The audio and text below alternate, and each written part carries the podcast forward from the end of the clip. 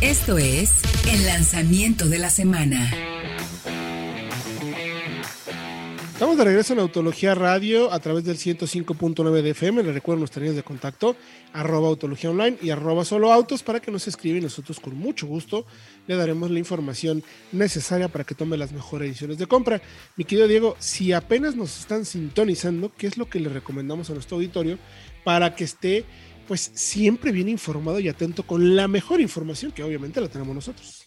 Bueno, suscríbanse al podcast de soloautos.mx donde tenemos toda, toda, toda la información de nuestro programa de radio, además de programas especiales como las historias para crear una marca.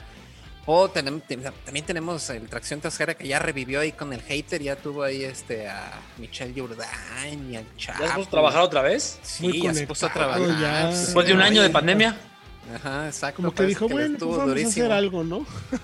Así que suscríbanse al podcast de Solo Autos. Estamos en todas las plataformas, en iTunes, en Spotify, en Amazon Music, en Podomatic. Así que donde ustedes quieran y en el momento que ustedes quieran, que es lo más importante de los podcasts, pueden estar completamente enterados y también entretenidos. Es correcto, mi querido Diego. Y otra noticia interesantísima en esta semana ha sido la llegada finalmente, esperadísimo, anunciadísimo, deseadísimo, bueno, deseadísimo, porque se pusieron a la venta 220 unidades que se agotaron en dos horas a través de línea. ¿A qué auto me refiero, mi querido Diego? A la nueva generación del Seat León, el 2021, ese que tanto pedía Fred. Y que creo que que ahora ya no me gusta tanto.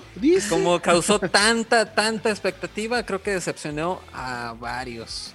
Pero creo que es un auto. A mí me parece que está. A ¿eh? mí, yo voy a decir una cosa. Me parece que el coche está perfecto. Es, una plataforma, una evolución de la MQB, que sabemos que es una plataforma muy buena.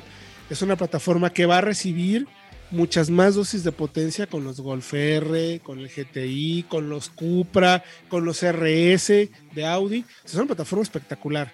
Y llega a México, eh, para muchos, dice que muy caro. A mí no me parece, la verdad, honestamente se los digo, que esté caro, Fred. La neta. Tú dices que sí.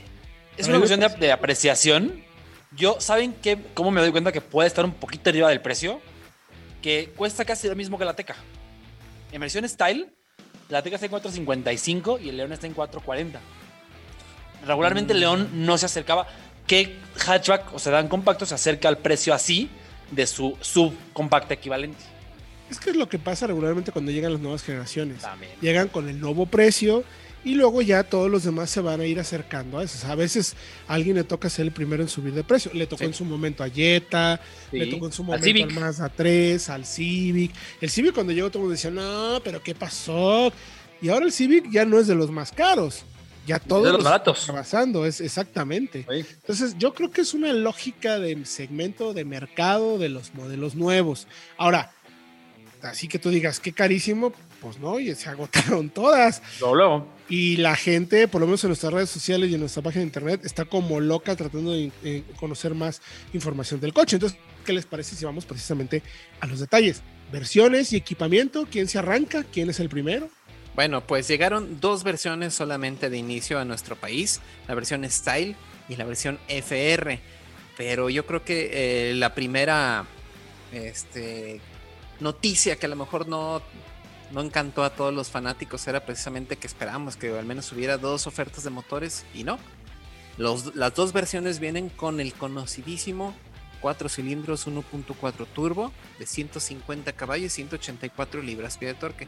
Lo interesante es que solamente se ofrece con caja automática de 8 cambios y es, es Tiptronic, no es DSG. Por ahí, Diego, Héctor, nos en redes, ¿cómo ya no, ya no es León DSG? Yo me parece que es un brinco positivo para el León. Sí.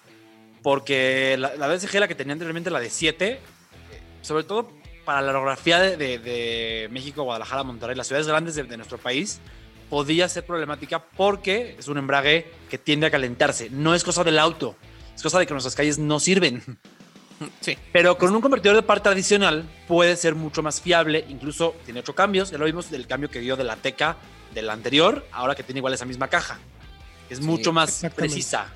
Y incluso en el live que hicimos también el día de la presentación nos están diciendo cómo creen que una Tiptronic va a ser más rápida que una DSG, pero miren, así nada más haciendo este un juego de memoria, ¿qué tipo de caja utiliza precisamente la RSQ8 de la que acabamos de hablar? Tiptronic de 8 no es DSG, y es una camioneta de alto desempeño como tal. Sí, es, es, todo como de acuerdo a la puesta a punto. Y lo que es interesante es como la gente de SEAT tiene una posición muy importante dentro del mercado, dentro de SEAT, la, gente de SEAT México.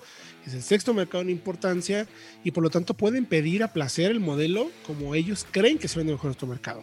Porque este 1.4 en Europa solo se ofrece con la eh, hibridación, que lo haría mucho más costoso y en México no es así. Llega con el 1.4, que yo creo que la marca lo que está tratando de cuidar ahí es mucho un precio de entrada que no sea tan costoso. Atractivo.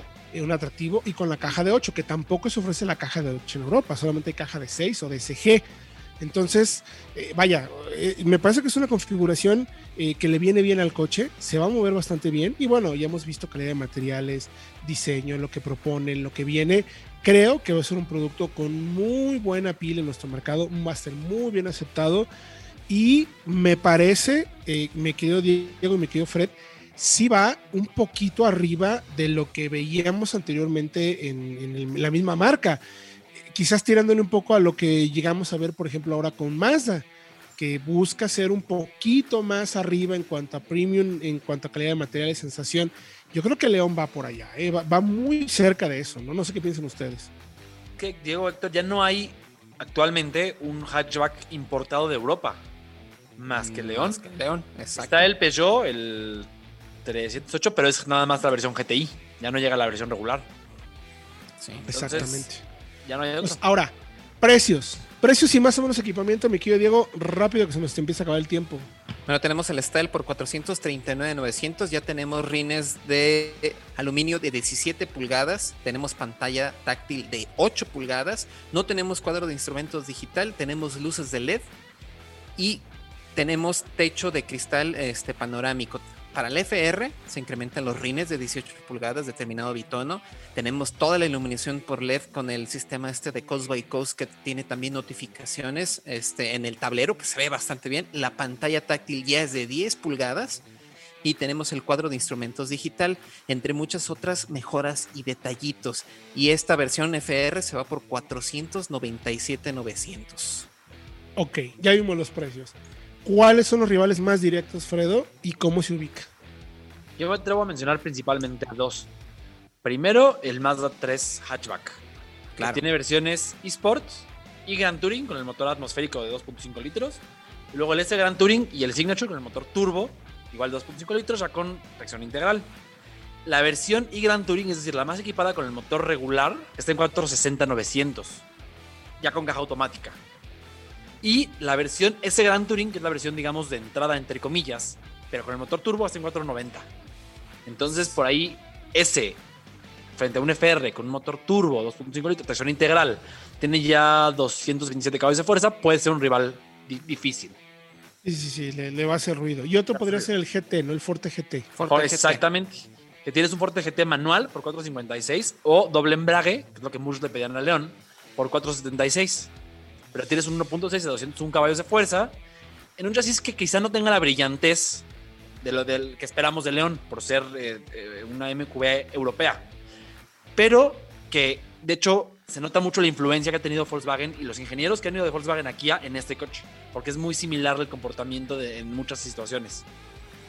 Sí, pero yo sí espero que el diferenciador principal del León sea precisamente ese saborosito europeo que, tanto nos gusta. Es que Incluso contra el Mazda, pero habrá que manejarlo, exacto. Es que el Mazda ya tiene un sabor muy europeo, porque sin ser hecho en Europa, es la puesta a punto es muy europea. Pero bueno, ya veremos. Vayan a www.autologia.com.mx. Ahí están todos los datos precisamente de los precios, versiones, equipamiento y más o menos contra quienes consideramos que puede competir. Ya tendremos un comparativo más adelante. Ya veremos si podemos hacer la prueba del, del coche en los próximos días, porque justo acaba de llegar y seguramente es un auto que tenemos que manejar para emitir un juicio todavía más completo. Vamos a ir a música y regresamos con más aquí en Autológica Radio.